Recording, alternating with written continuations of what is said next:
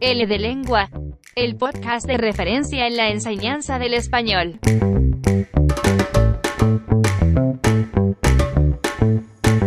Charlas con especialistas en el sector L que nos hablan sobre todos los aspectos que debes tener en cuenta en tu clase de español.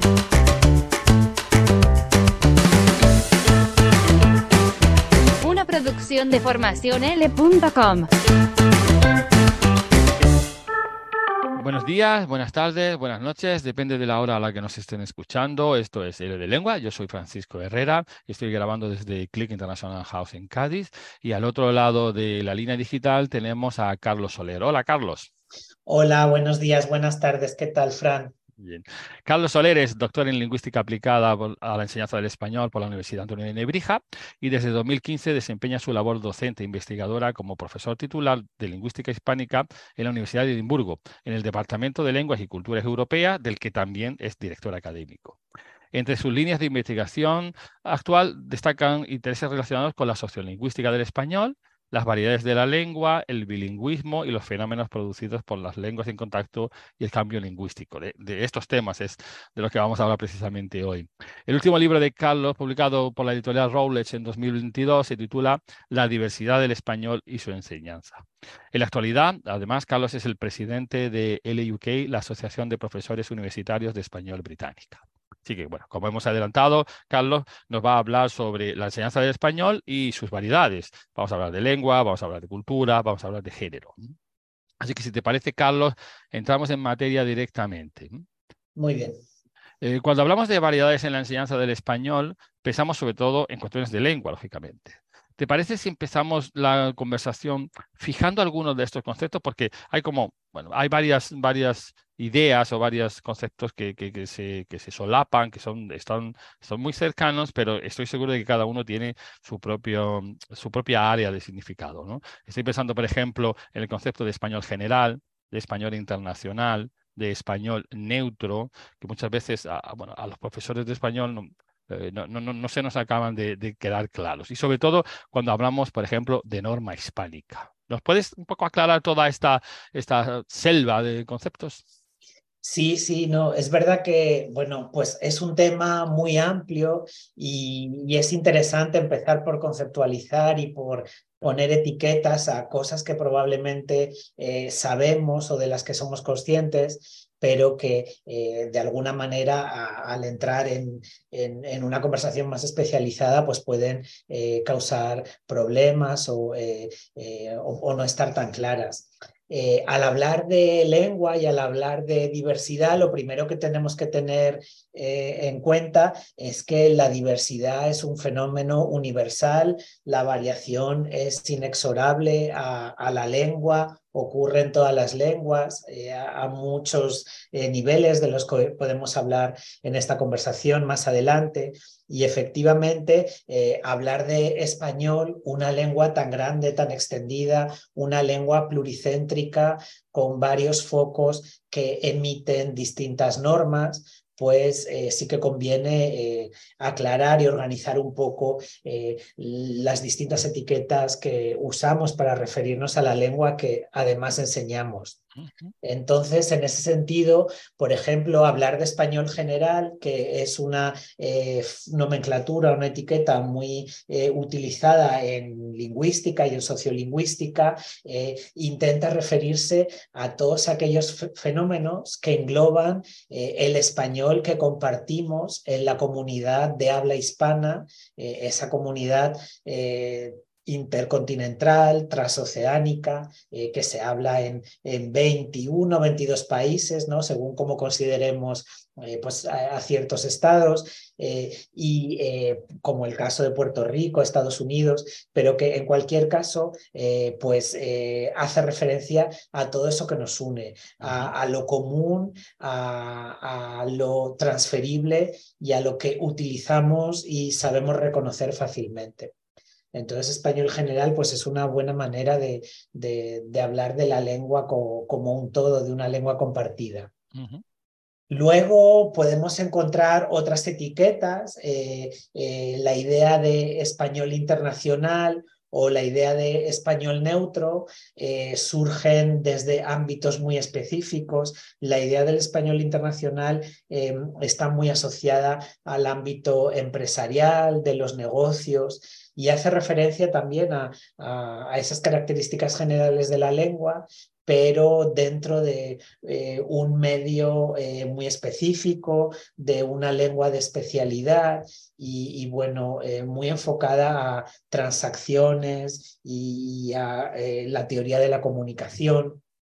Es una etiqueta que eh, acuñó eh, Eva Bravo García de la Universidad de Sevilla. De hecho, tiene un libro eh, pues, seminal sobre eso, publicado en Arcolibros, donde reflexiona sobre también el poder económico de una lengua de estas dimensiones, de estas características. Y, y bueno, pues de alguna manera se sigue utilizando en ese ámbito todavía. Y español neutro también es otra etiqueta muy interesante, quizás la idea de neutralidad asociada a la lengua y a la variación sea un poco paradójica y, ya la, la, idea de algo neutro pues choque a lo mejor con, con, con, la realidad, ¿no? con una lengua mixta, una lengua usada en la calle, eh, una lengua eh, compartida, pero se refiere a... Eh, un tipo de, variante que se usa mucho eh, en el ámbito televisivo, de los medios de comunicación, eh, que se usa también en los doblajes de cine y que reúne características generales del español de América y eh, eh, está muy orientada a producir eh, pues, películas, eh, telenovelas, programas de televisión, telediarios, en un español unificado y muy, muy enfocado a audiencias latinoamericanas. Y el español neutro pues, está basado en, en, el español de México, también en el español de Colombia, variedades, tendencia, que tienen tendencias fonéticas de tipo consonántico, con pronunciación eh, clara, pero tampoco recoge la totalidad y la diversidad del español y no se suele usar tanto en el contexto de la enseñanza de la lengua. Sí, yo creo que la enseñanza de la lengua suena un poco, suena un poco chirriante, ¿no? Porque es como si, si pudiéramos hablar una lengua separándole de toda la experiencia que tienen los hablantes, ¿no? Sí, efectivamente. Pero es verdad, bueno, que es interesante ver cómo eh, eh, se han generado estas reflexiones lingüísticas y, y, estas, eh, estos contextos donde hace falta depurar más la lengua o centrarse en rasgos fáciles de comprender y de descodificar y que de hecho pues si tenemos en mente algunas eh, películas, eh, no sé, americanas dobladas al español a través del español neutro, vamos a ver que es muy característico y que funciona eh, para ese tipo de público, en ese tipo de registro, pues y es interesante también, la verdad. Y en este sentido, ¿cómo lo relacionamos con el concepto de norma hispánica? Pues la norma eh, incluye todo, pero a la vez lo, lo separa, es, complicado. Yo a veces veo a la, norma como una especie de ascensor que sube y baja. Y, y el, el, debate o el problema es en qué piso eh, nos bajamos, nos bajamos en el último piso, si imaginamos un rascacielos, ¿no? Una torre de, no sé, de, de 20 pisos, nos bajamos en el 20, estando muy cerca de la élite, de la cúspide, de, eh, de el ideal de hablante culto como reflejo en el que se inspira la norma, o nos bajamos en un piso intermedio. Eh, más conciliador o nos quedamos en el primer, segundo piso a ras de calle muy influenciados por, por los usos eh, que se escuchan, tanto a nivel individual como a nivel local. Entonces, la verdad que el constructo y, la idea norma es difícil de, eh, a veces de definir y, cada uno, pues desde su perspectiva, la puede considerar como más cercana, más lejana.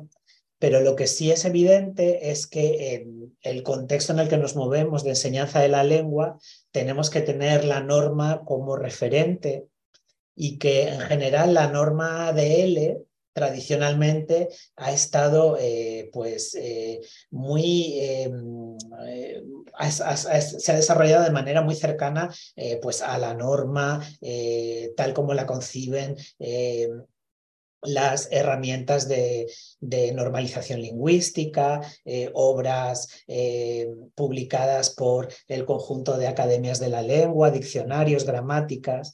Y eh, en ese sentido, esa norma que se basa en, una serie de criterios generales que corresponden a lo que entendemos por hablantes de lengua culta, eh, hablantes que, han sido instruidos, formados y que alimentan esa norma, pues eh, a veces eh, en el contexto de él se asocia mucho con eh, una norma castellana o de español europeo que no necesariamente eh, hace justicia a, la grandísima diversidad y al peso demográfico de la lengua que, eh, como ya sabemos, eh, se extiende por muchos otros países.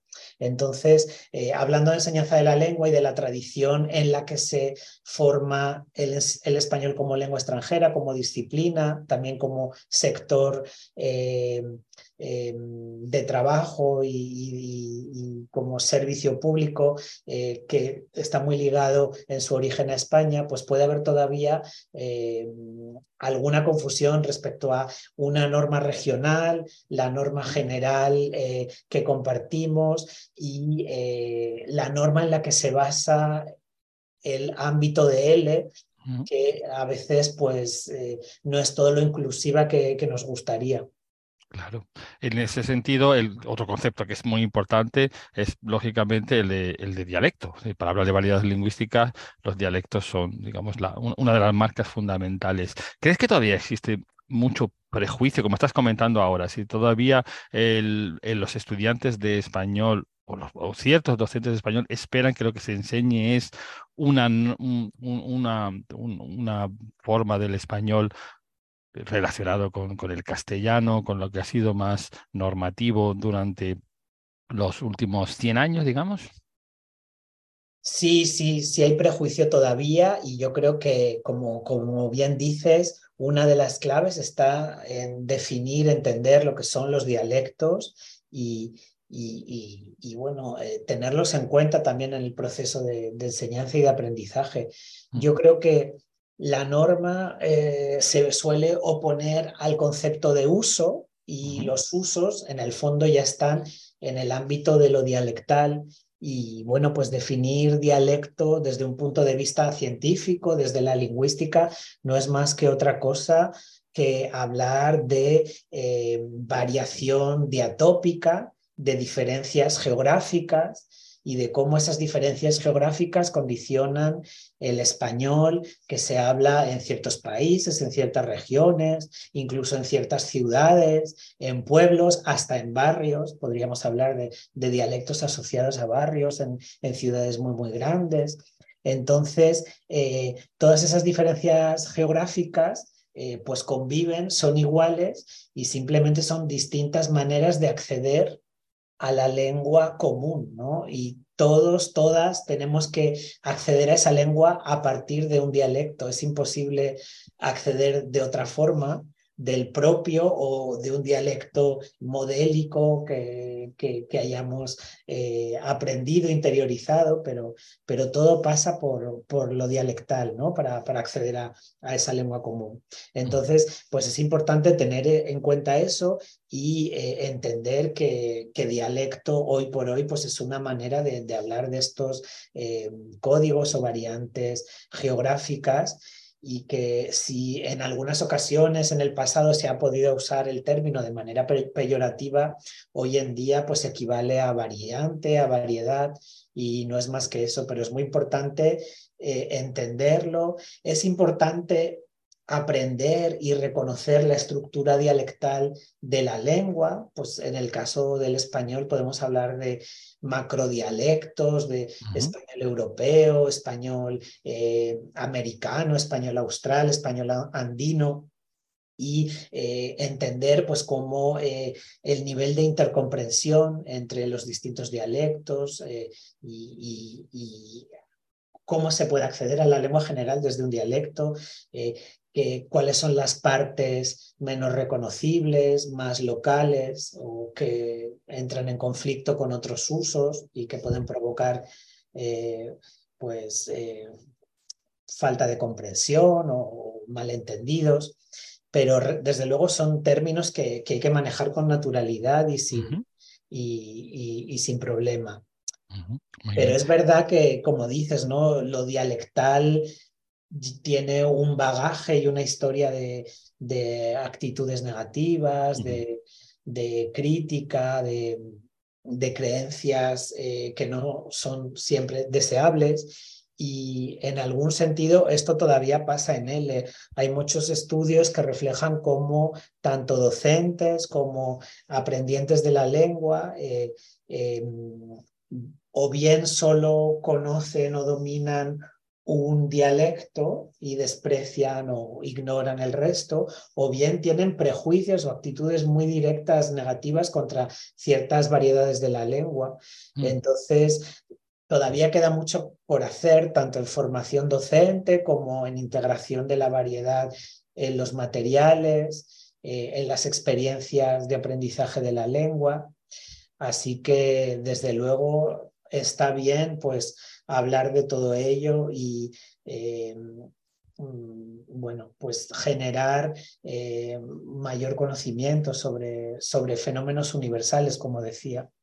Sí, mayor comprensión de que es, que es una lengua realmente, ¿no? Sí, exacto. Pues, eh, yo me he encontrado con casos, bueno, como, como cualquiera que, que, esté en la enseñanza del español, de compañeros que son, pues a lo mejor, no sé, caribeños o hispanoamericanos y que se han visto rechazados para trabajar en algunos centros porque prefieren cierta norma más europea, como tú comentas, incluso eh, en mi caso nosotros tenemos el centro en Andalucía y nos han llegado algunos profesores a preguntar cómo podemos enseñar español si, en Andalucía no sabemos hablar español, ¿no? Ese tipo de actitudes, como tú dices, a veces muy negativas realmente, ¿no?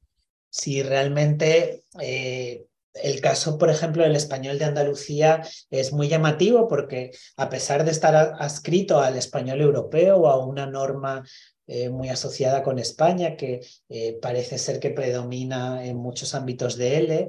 Hay gran, hay gran prejuicio contra, contra el español de Andalucía, contra los dialectos y las variedades o las hablas andaluzas en L. Y hay estudios como el de eh, Susana Barcani y Mara Fuertes Gutiérrez, donde eh, eh, en cuestionarios a profesores eh, se habla de, profesores andaluces cambiando su, manera de hablar por, ajustarse a un español más estandarizado. También hay otro trabajo de Macarena Ortiz donde la variedad andaluza aparece como reflejada como la menos prestigiosa de acuerdo a opiniones de, profesores de español. Mm. Que, da rabia, es llamativo y, bueno, y estudios también con, con estudiantes que eh, a través de, actitudes, eh, escuchando audios y distintos acentos, pues marcan de manera consistente la, la variedad andaluza dentro de, del español de España como la menos prestigiosa. O sea que realmente queda mucho por hacer y, y, desde Andalucía hay que eh, eh, también promover y, la enseñanza del español andaluz y del dialecto andaluz como, como dialecto, como puerta de acceso a, a la lengua también. Muy bien. Eh, si pensamos en variaciones dialectales, nos vienen a la mente, pues sobre todo las fonéticas, lógicamente, porque yo creo que es donde, donde notamos por primera vez esa variación, las gramaticales y las léxicas. ¿Cuáles de cada una de estas deben aparecer, en tu opinión, en un programa de aprendizaje del español? ¿Y, con qué criterios se puede o se debe hacer esta selección? ¿no?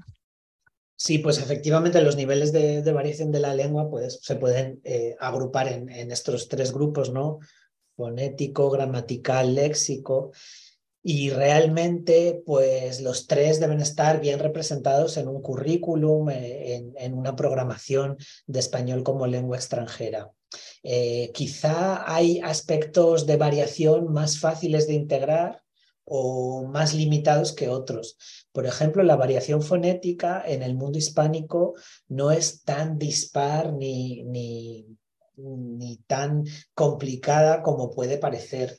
Realmente, si lo pensamos bien, los dialectos hispánicos están adscritos a dos grandes tendencias. Una tendencia que enfatiza el uso de las consonantes, como puede ser pues eh, eh, la variedad del centro norte de la península o variedades del de, eh, el interior del continente americano, la variedad mexicana, la variedad andina y otra tendencia más vocálica eh, eh, en torno al eje del llamado español atlántico que enfatizaría más las vocales y eh, aspiraría, eliminaría ciertas consonantes, como pasa en el español de Andalucía, en el español de las Islas Canarias, en el Caribe, en las costas de América Latina. Entonces, partiendo de, de esa división, podemos ver que, no es tan complejo y que también todo obedece a una serie de tendencias históricas, de relaciones eh, transnacionales que se han ido asentando durante pues, los siglos de colonización y de eh, diálogos a distintos niveles. Y, em, y entonces, bueno, pues eh, no es tan complicado como, como se cree, ¿no? La, variación está muy asociada a nivel fonético, por ejemplo, a las sibilantes, a las diferentes realizaciones de la S, de la Z, o eh, a eh, las velares, la J, la, la palatalización del sonido G, eh, hasta llegar a su aspiración. Eh, la, la YEL, el, famoso, el llamado yeísmo, eh, que también tiene diversos grados de, eh, de realización y la R, la, la, la, Che, pero poco más. Realmente eh, a nivel fonético no hay tanta variación y yo creo que sí que se puede trabajar en el aula fácilmente desde niveles muy iniciales. Eh, reconocer el yeísmo, reconocer el seseo, el ceceo, eh, no, no es algo tan, no sería algo tan tan difícil ni tan impensable. y, yo animo a, que se haga, ¿no? A, jugar también con otros acentos y a ver cómo se perciben.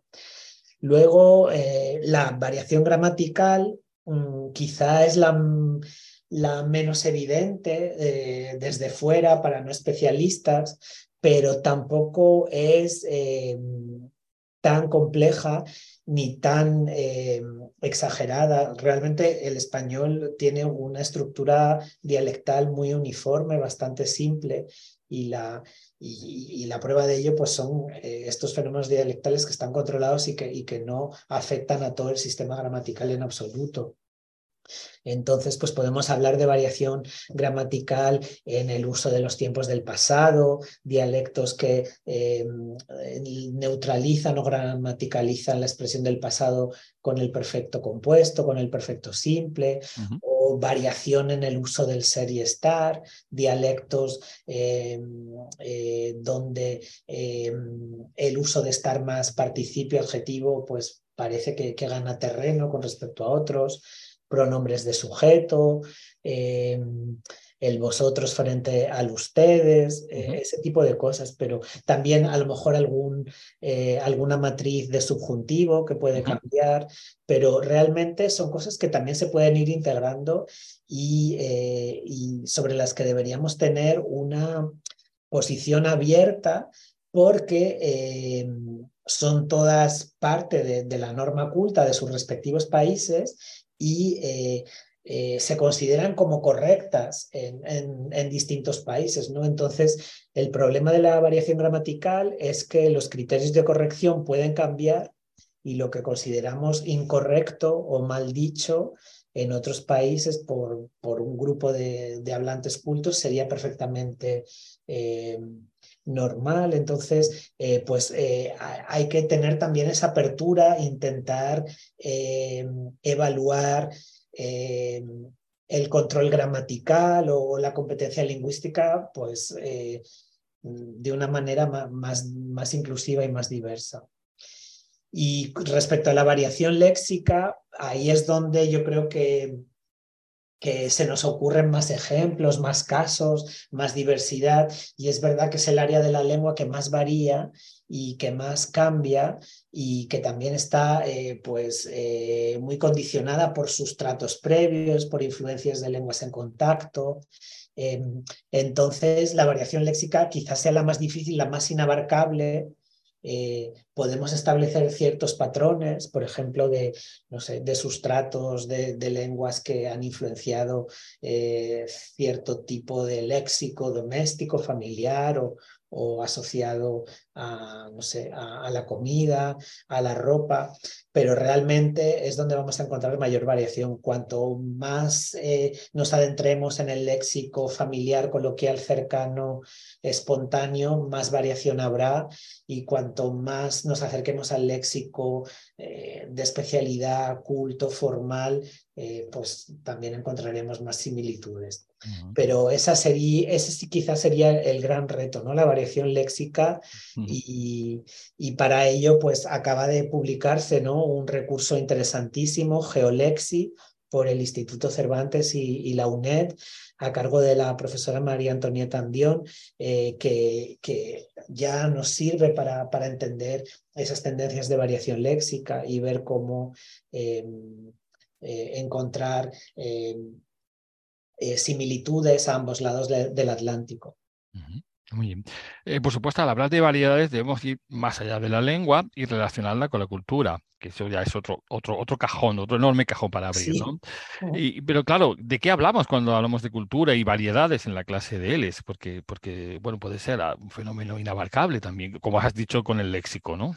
Sí, realmente, si lo pensamos bien, la variedad o la variación cultural va en paralelo con la variación lingüística. Mm. Hay tantas culturas y tantas maneras de entender la cultura de la lengua como hay tantos dialectos y tantas variedades lingüísticas. Así que yo creo que es una muy buena metáfora para, para también poder visualizar la variación. Si buscamos un tema, pues no sé, iconográfico como a lo mejor em, la pintura religiosa en la época colonial eh, se observaba en, no sé, en ciudades o capitales andaluzas y cómo se reinterpretaba en em, centros, em, en, capitales virreinales, eh, pues podemos ver ya toda esa gran variación iconográfica, todos esos elementos que se añaden, cómo se reinterpreta un, un icono para hacerse mejor, más mestizo, eh, más híbrido. Bueno, pues esos procesos que se pueden ver muy bien con, con el arte, con la arquitectura, con la pintura, también pasan en la lengua y de alguna manera todo aporta entonces, pues a lo mejor países con más mezcla cultural o con sustrato africano, con sustratos originarios de América, pueden reflejar toda esa cultura también a través de la lengua, de las tradiciones eh, que se van comunicando y transmitiendo a través de la lengua. Así que realmente, eh, pues la cultura es el mejor testigo, testimonio de, de, la riqueza también propia de la lengua y, hay que entenderla de esa manera, ¿no? Como algo eh, cambiante, algo eh, que está presente, que hay que describir, que no necesariamente tenemos que categorizar o que prescribir o que juzgar y que también tiene un hilo conductor, un hilo común que hay que saber identificar y pues a lo mejor ver como un baile que tenemos muy asociado a lo mejor pues no sé, al flamenco, se reinterpreta, reaparece en América Latina y cuál es eh, ese vínculo común, de dónde viene. O sea que realmente eh, pues sí va en paralelo. Y dentro de estos usos que podemos llamar entre lingüísticos y culturales, podemos hablar también de un fenómeno muy actual y que está realmente en el foco ahora mismo, que es el del lenguaje inclusivo. ¿Cómo se trata habitualmente esta cuestión en la clase de L? No, estoy muy seguro de que, de que realmente los, profesores y profesoras de, de, español hayamos hecho una, una reflexión toda, bueno, relevante hasta el momento y si se le está dando la importancia que merecen. Pues sí, pues el lenguaje inclusivo en el fondo, o al menos desde mi punto de vista, es un fenómeno de variación y de cambio Y hablábamos antes de variación diatópica y quizá el lenguaje inclusivo podría clasificarse de un fenómeno de, de, variación diastrática, social o diafásica asociado a distintos registros, pero desde luego ha irrumpido con muchísima fuerza y eh, cada vez está más presente. Además, los expertos han identificado el ámbito educativo como una de las áreas más sensibles a, la incorporación de estos nuevos usos y de esta variación que es total porque incluye variación léxica, gramatical, fonética, ortográfica. Entonces, realmente yo creo que hay que hacer esa reflexión y empezar a entender primero cómo funciona el lenguaje inclusivo, qué propuestas circulan en, en el ámbito hispánico cuáles son las más, eh, las más exitosas, las que se utilizan más y, qué significa, ¿no? Eh, y, luego, partiendo de reconocer ese fenómeno, pues eh, incluirlo en el currículum porque el impacto que ha tenido sobre la lengua puede ser más o menos superficial, pero, pero es muy visible mm. y realmente ya es susceptible de ser enseñado tanto como temática, como revolución social, como eh, revolución de derechos, de igualdad y de diversidad, como eh, tema lingüístico propio en sí mismo. ¿no? Así que es muy interesante. Yo creo que todavía queda mucho por hacer eh, en términos de integración. También queda mucho por hacer en términos de, de, una vinculación al currículum de manera que eh, se pueda pautar y se pueda eh, vincular a ciertos contenidos curriculares en cada una de las áreas de lingüísticas, ¿no? de, de, los inventarios de, de, los posibles niveles de referencia que utilicemos. Y, eh, y, esa reflexión es complicada porque el lenguaje inclusivo es complicado, ¿no? Y, aprenderlo eh, en una lengua extranjera, a mí me pasa, por ejemplo, con, con los nuevos usos que circulan en inglés, que requieren mucho esfuerzo, ¿no? No es algo que, que en la cabeza de un hablante de lengua segunda o extranjera eh, salga de manera natural. ¿Y por qué crees que produce este rechazo a veces tan visceral? No me refiero a la enseñanza en segunda lengua, sino en general el lenguaje inclusivo. ¿Por qué, por ejemplo, eh, somos muy permeables a otras modas o usas, tendencias, incluso con menos necesidad comunicativa, como la incorporación de anglicismos, que es ahora bueno, pues casi digamos permanente y sin embargo, un, es verdad, como tú dices, es un esfuerzo, hay que hacer un cambio, pero es una necesidad comunicativa, la del lenguaje inclusivo, produce una, una situación a veces muy tensa, ¿no?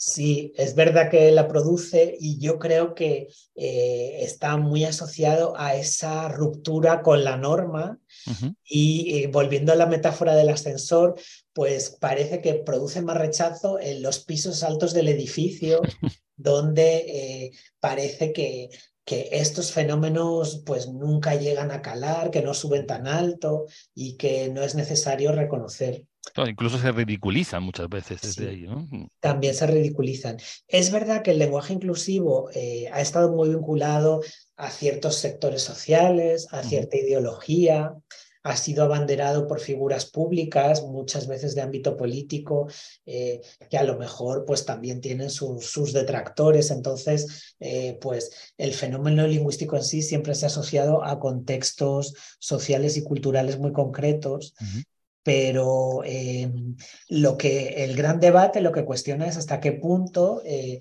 este fenómeno de cambio lingüístico que estamos todos presenciando, que tenemos delante y que estamos observando, pues gana la batalla de, de alterar la norma, de romper con reglas hasta ahora sagradas o de, eh, y, de simplemente ser aceptado como lo que es, ¿no?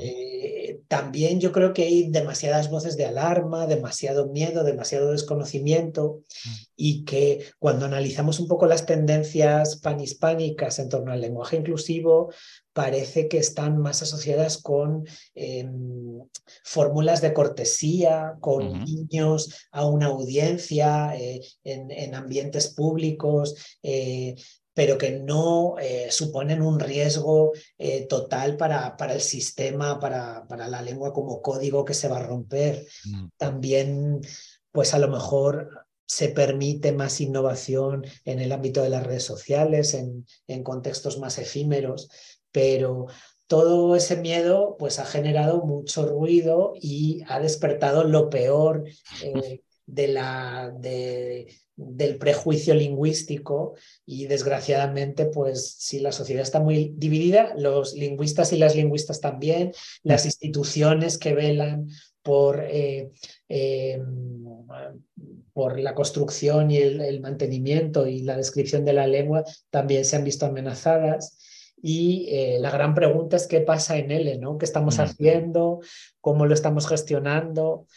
Si ya se refleja en los materiales didácticos, eso pues es muy interesante.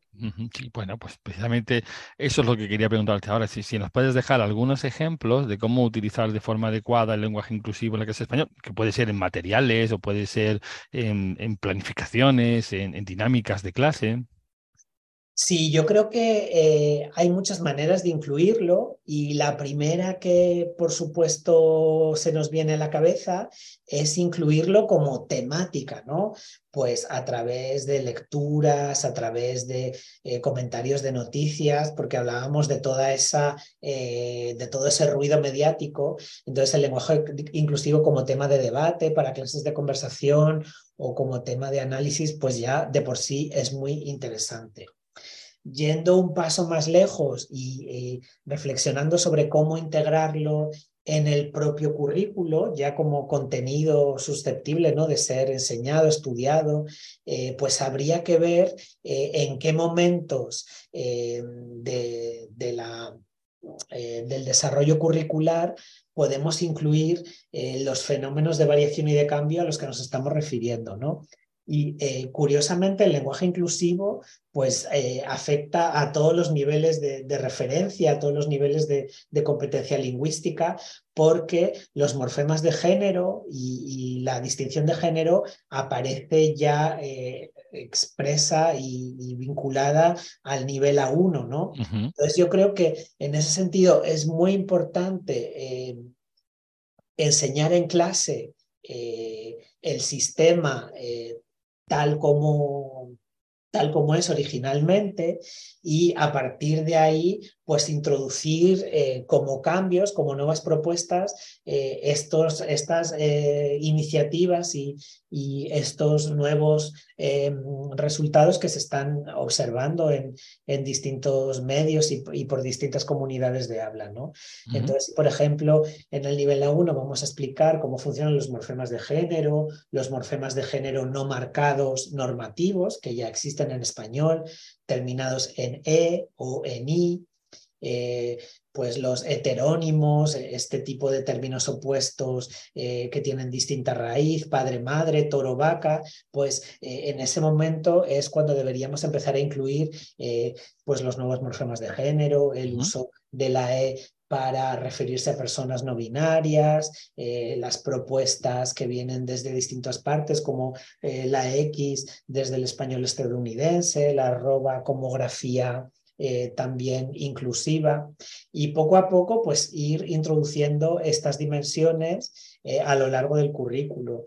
Eh, en el nivel A2 quizás tengamos que hacer la reflexión sobre cómo integrar la inclusividad a la hora de usar los pronombres em, eh, neutros, eh, lo, alguien, quién, quiénes, o cómo todo eso se gestiona en el ámbito de los pronombres de objeto directo e indirecto, donde parece que el lenguaje inclusivo no trasciende. Entonces, pues hay que tener mucho cuidado de lo que sí se usa en el contexto de, de actual y lo que y, cómo vincularlo a, la enseñanza sin necesidad de eh, dar por hecho eh, eh, pues que, que, todo el sistema ha cambiado porque esos cambios en algunos casos pues, pues no son tan totales, son parciales o están muy vinculados a, a, ciertos contextos, a ciertos géneros textuales. Entonces, bueno, pues hay que ir viendo en cada nivel cómo gestionarlo. Pero desde luego sí que se podrían incluir píldoras de lenguaje inclusivo, reflexiones eh, en todos los momentos de, del currículum, mm. eh, en el B1 eh, a la hora de hablar, por ejemplo, de, eh, de, léxico abstracto, de sustantivos genéricos, pues también tenemos muchísimo que decir respecto a, las tendencias inclusivas de uso no genérico de la lengua. en el B2 pues más centrado en dimensiones discursivas, textuales, en, em, no sé, en, en, léxico o vocabulario eh, más abstracto, em, etcétera, ¿no? Pero sí que se puede vincular y sí que podemos llegar a, tener un, currículum revisado a la luz del lenguaje inclusivo y eh, adaptado para estudiantes eh, de todo tipo eh, que si tienen ese afán por llegar a ser expertos en la lengua, los niveles C, por ejemplo, necesitan también ser conscientes de, de cómo estos fenómenos han impactado la manera en, la que vemos el mundo y en la que lo expresamos. Muy bien. la verdad que son consejos muy interesantes y, no, había reflexionado en cómo pautarlo según los niveles, porque es verdad que cada uno tiene una necesidad de aprendizaje diferente. Si te parece, eh, para terminar un poco la charla, pues mm, eh, me gustaría que nos dejaras algunas pistas para los oyentes que quieran seguir indagando sobre estos, sobre estos temas. Es verdad que mm, has tratado un montón de temas. Eso, esto, como hemos comentado antes de empezar eh, la grabación, daría para, no para un podcast, sino para siete u ocho, por lo menos, cada una de las preguntas prácticamente, ¿no? Porque son temas muy abiertos, pero temas mm, relacionados entre sí y además muy interesantes. si te parece, pues bueno, si nos puedes dejar algún tipo de libros, artículos, entradas de blog, publicaciones de algún tipo que mm, para aquellos que quieran seguir sabiendo, aprendiendo sobre esto, ¿no? Sí, pues la verdad que bueno, tenemos mucha suerte porque ya hay mucho publicado, muchos recursos en acceso abierto y muchos materiales que están muy pensados incluso para, para ser llevados a la enseñanza. A nivel de variación y de exposición a la diversidad geográfica de la lengua, pues eh, yo uso mucho el catálogo de voces hispánicas, que es un corpus audiovisual publicado por el Centro Virtual Cervantes, dirigido por Francisco Moreno y que eh, incluye vídeos, transcripciones, fichas dialectales eh, de una serie de representantes, de hablantes de distintos países, de distintas áreas geográficas y que está muy bien y que se puede utilizar de muchas formas, en diferentes niveles y, de manera muy fácil y, con un material auténtico y muy bien editado. Eh, hablando de variación eh, léxica, pues ya mencionaba Geolexi, yo creo que es un recurso eh, muy nuevo que todavía tenemos que, conocer, que aprender a manejar pero que también eh, da muestras de esa necesidad, ¿no? Por entender eh, cómo organizar la variación léxica y cómo em, reflexionar sobre por qué em, las palabras cambian o, cómo eh, encontrar esos pares ejemplares en distintos dialectos que realmente son sinónimos. Así que también es muy interesante pues echarle un ojo. Em, sobre el lenguaje inclusivo, pues también hay mucho em, eh, por, eh, por, ver, por analizar. Eh, quizás el proyecto más interesante en el ámbito del español europeo, de España, es el, es el proyecto Dismupren, un corpus de acceso abierto también de la Universidad de Málaga, eh, dirigido por la profesora Susana Guerrero Salazar, que incluye eh, el mayor archivo de noticias de prensa relacionadas con eh, el fenómeno del lenguaje inclusivo o también llamado lenguaje no sexista y que realmente se remonta a los años 70 del siglo pasado y puede ser pues un, no, es un sitio, un lugar de referencia para, para encontrar noticias, ver cómo ha evolucionado la polémica, qué términos eh, han... Eh, marcado ¿no? el discurso a favor o en contra o qué personajes eh, pues han avanzado en estos usos a, nivel público.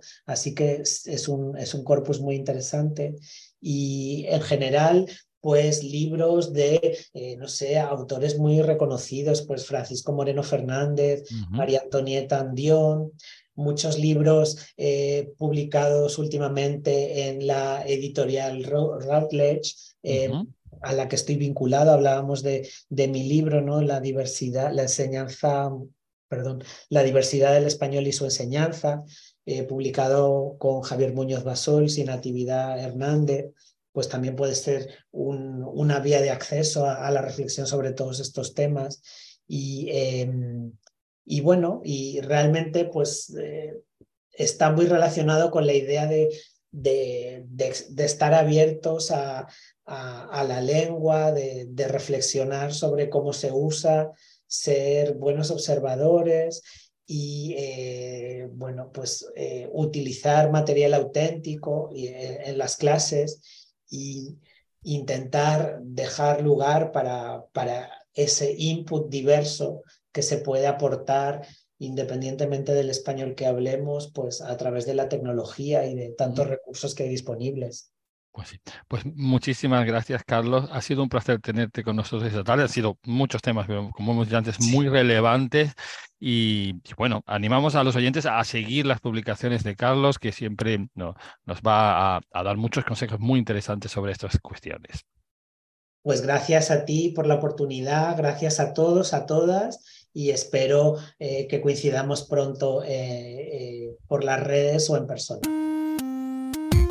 Esto es L de Lengua, un podcast sobre la enseñanza del español como lengua extranjera.